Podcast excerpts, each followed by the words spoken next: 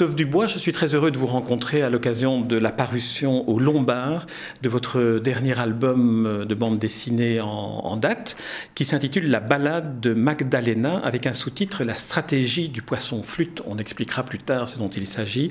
On est euh, en 1914, on est dans l'océan Indien et on est dans, dans une aventure qui est d'un exotisme et d'une force et d'une beauté graphique et scénaristique qui est époustouflante. Alors, je me dis que peut-être le meilleur moyen d'entrer dans, ce récit pour ceux qui nous écoutent et qui n'ont pas encore eu le bonheur d'ouvrir l'album de la balade de Magdalena, le mieux est peut-être de vous demander en premier lieu comment vous est venue l'idée de, vous investir, de raconter cette histoire qui se déroule en 1914 dans des paysages majestueux.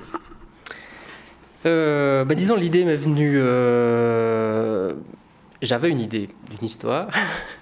Et après, bah, il a fallu lui donner un, décor, justement un corps avec aussi des personnages, des caractères, etc. Donc euh, bah, j'ai utilisé ce qui me passionne, c'est-à-dire les horizons lointains, l'univers marin parce que j'adore les bateaux. Et puis euh, une période qui était aussi euh, que je trouve intéressante parce que c'est une période charnière, donc euh, fin de la belle époque, tout s'effondre, la Première Guerre mondiale, donc qui oblige les gens en fait à, sortir, à je veux dire la vie ne peut plus continuer comme elle était avant. Donc, par la force des choses, eh ben, il va leur arriver des histoires. Alors, le préambule de l'histoire, c'est justement le départ d'un homme. On devine qu'il est un gros industriel, puisqu'il dit dans une lettre à sa femme et à ses enfants que au niveau matériel, leur, avenir est assuré, que les mhm. affaires tournent, mais il part quand même. Alors avoir choisi 1914 et une forme d'exil comme ça, euh, est-ce que ça, vous permettait de, de, symboliser aussi cette période qui est une période, le déclenchement de la Première Guerre mondiale, mais notamment ce qu'il en a été dans, les contrées lointaines alors disons, lui, euh, effectivement, il part parce que, mais lui, c'est vraiment, il a atteint le, c'est complètement personnel. Il a atteint le, moment où il, s'est menti toute sa vie. Il a, il a, il, a, arrêté, de l'affaire de ses parents, qu'il a continué de, de, faire fonctionner, fructifier. Là, ils ont beaucoup d'argent, c'est des négociants.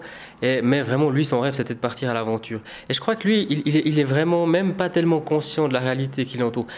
Il part juste avant le début de la guerre, mais il en est, je crois qu'il sent rien de tout ça.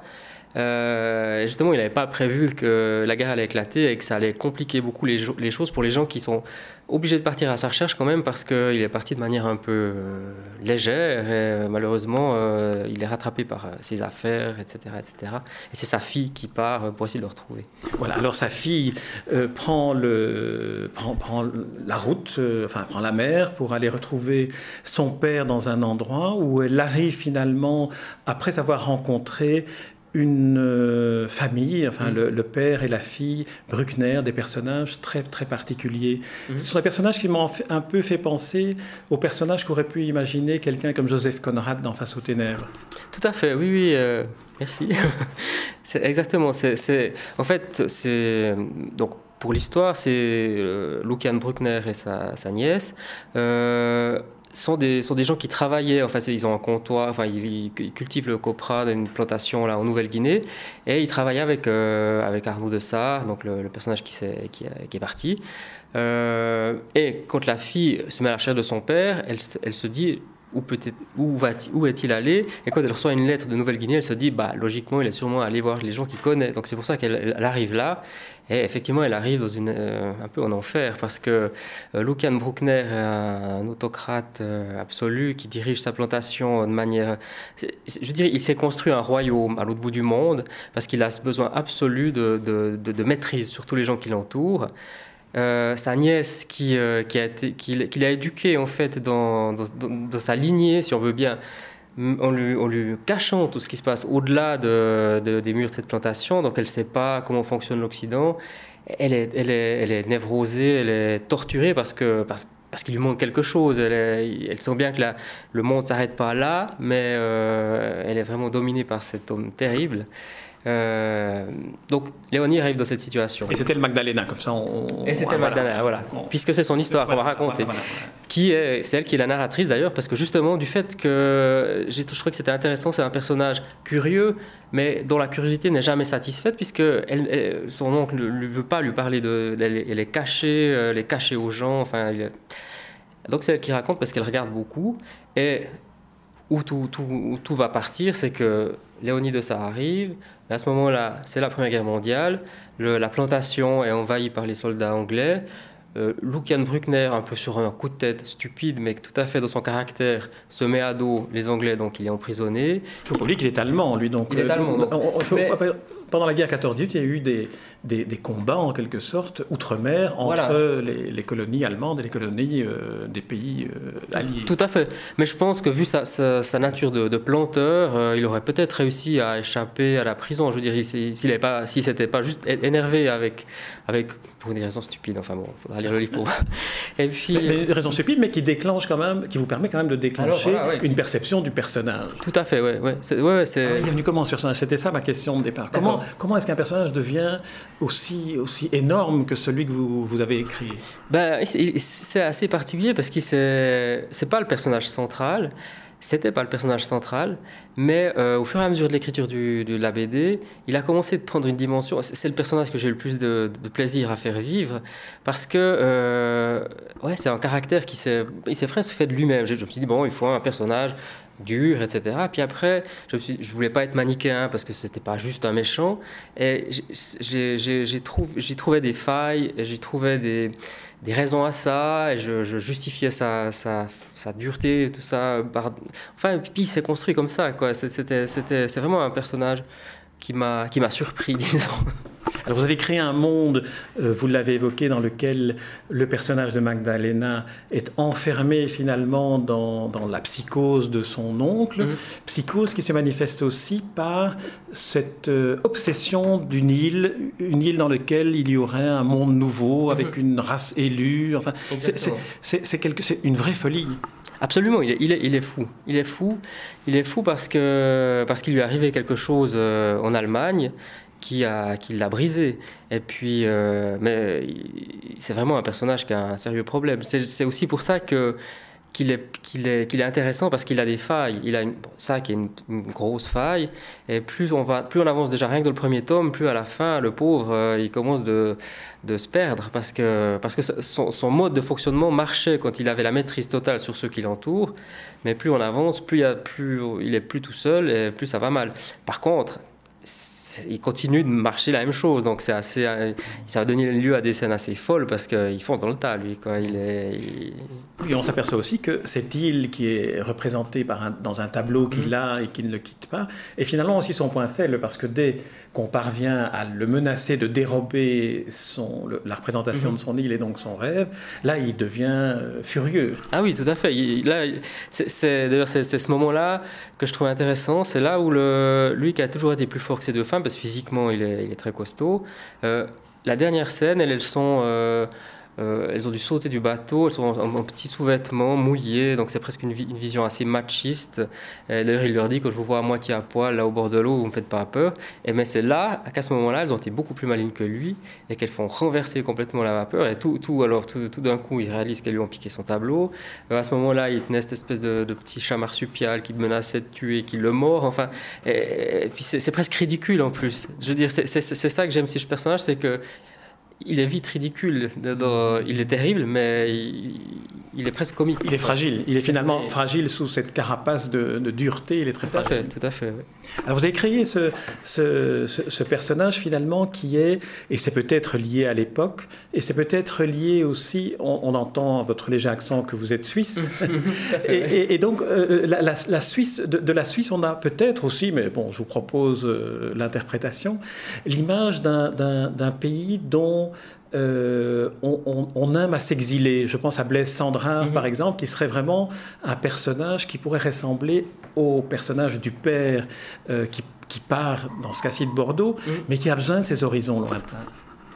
Oui, c'est oui, oui, tout à fait. Euh, oui, je ne sais pas comment répondre à ça, mais est-ce qu'il y a une part d'inspiration euh, du fait que, que, vous soyez suisse et donc que vous soyez dans un dans, mhm. dans, ce pays-là, un pays qui peut-être est plus tourné vers l'outre-mer puisqu'il est enfermé sur les. Oui, alors alors ça absolument. Disons, en tout cas, euh, pour, pour la, la, naissance de ma passion pour pour les pour l'océan, pour la mer, les bateaux, le, qui date de, depuis très longtemps.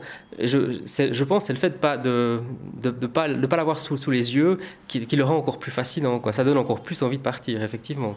Je, je pense que si j'habitais au, bord d'une mer, j'aurais juste la, le support à mes rêves. Tandis que là, je l'ai pas. Même ça, je l'ai pas. Donc, euh, donc j'ai envie quoi, d'aller plus loin, ça c'est sûr. Alors j'aimerais qu'on parle un peu de... Parce qu'on ne peut pas aller plus loin dans le dévoilement mhm. de, de l'histoire. En plus, quand même préciser qu'il y aura un deuxième tome euh, prévu pour l'année prochaine. Ouais, ouais, Donc un peu de patience encore pour ceux qui ont lu. Alors, mais simplement, j'aimerais qu'on entre un peu dans votre laboratoire de, de mhm. fabrication, notamment de fabrication graphique. Mhm. Parce qu'il y a certains dessins, dont celui de la couverture ou d'autres dans l'album, qui sont comme des marines de, du XVIIIe siècle. Alors, c'est quoi la, la, technique? Comment, comment vous commencez un dessin et comment, comment il surgit sous, sous le pinceau? Euh, bah, Disons, le, pour tout ce qui est bateau et autres, euh, je me suis documenté beaucoup. Certains des bateaux qui apparaissent de l'histoire, notamment les voiliers, euh, régatent encore. Hein, euh, à Saint-Tropez, on les trouve presque tous. Donc j'ai été sur place, j'ai des photographiés sous tous les angles que je pouvais. Donc je m'inspire pas mal de cette documentation-là. Après, j'adore, comme je navigue, créer les conditions. C'est moi qui décide d'où vient le vent, euh, comment sont les vagues, quelle, quelle, quelle, voilure faut mettre et comment faut la régler. Et puis c'est, donc c'est vraiment pour la construction, c'est vraiment ça. Après le, le, l'eau, donc la mer, ça c'est quelque chose de bon. J'ai, été observé même même au bord du lac devant chez moi là, je, tous les effets de, de, transparence, de, Ils sont inouïs hein, dans, dans, le dessin, la transparence. Hein. Voilà, c'est, c'est des choses que, que, que j'adore faire, c'est parce que c'est c'est de mettre en, conflit, si on veut, un élément réel, clair et, net, le bateau, construit en dur, et puis cette chose qui est, l'eau, qui est, qui, enfin, qui n'a pas de tenue, qui, même si elle est très présente, enfin, et, surtout qu'on peut, euh, dans le dessin, euh, utiliser pour, pour donner des effets de perspective et autres, parce que elle est... donc mon dessin est entre le, côté réel des vagues, mais aussi un côté presque abstrait qui me sert à construire mon image. Quoi.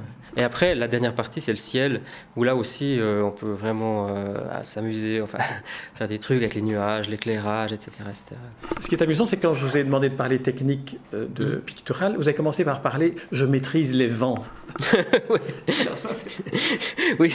Ça de, mettre à bord. Oui, mais de, mes dessins. Donc, de la réalité, je, ne pourrais pas prétendre que je m'en sors toujours avec les honneurs. non, mais vous dominez la manière dont vous faites venir les... Oui, oui, tout à fait. Non, c'est sûr. Et puis, bon, après, plus, plus pratiquement, euh, c'est de la, les, couleurs que j'utilise, c'est de, de l'écoline. C'est une peinture, euh, c'est de l'encre liquide en fait. Euh, mais dans le médium, c'est de la gomme arabique, je pense. Donc, c'est pas du tout comme de l'acrylique où quand c'est sec, ça ne part plus. Là, c'est une peinture très très fragile. Donc, ce, est, ce qui est très intéressant, parce que autrefois, je travaillais à l'acrylique un bon peintre peut faire sûrement des, effets d'eau magnifiques à l'acrylique, mais moi j'avais l'impression que c'était qu'il me fallait une peinture qui soit comme l'eau, transparente. Et euh, quand je rajoute, avant je rajoutais des, effets de lumière euh, pour les, ou des effets d'écume ou comme ça en rajoutant de la peinture blanche, là il y a la, la, colline a une particularité, c'est qu'avec de l'eau de javel, euh, tout bêtement, on peut l'effacer complètement. Donc Là, vraiment, je, je, creuse, c'est-à-dire que j'efface la peinture, donc je, reste dans la légèreté de la transparence. Et puis, euh, voilà, c'est... C'est par soustraction, c'est pas par addition de blanc. Ouais, ouais.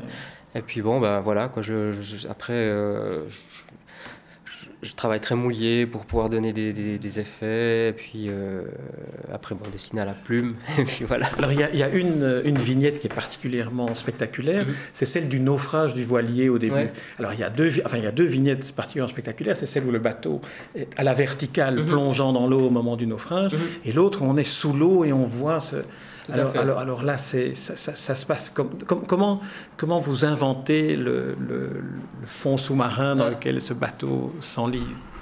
Bah, disons, c'était, une scène que. ben, là, ça, ça, cette, cette, envie de, de, ce, dessin-là, en fait, il vient effectivement d'une nouvelle de Conrad qui s'appelle Le creux de la vague, je crois. Euh, ou non, c'est même dans Lord Jim, je sais plus. Je crois que c'est dans Lord Jim quand il touche quelque chose, qui s'arrive, enfin, c'est un cargo, et tout d'un coup, il, y a un peu une tempête, et le cargo touche quelque chose, mais ils savent pas ce que c'est, c'est au milieu de la mer.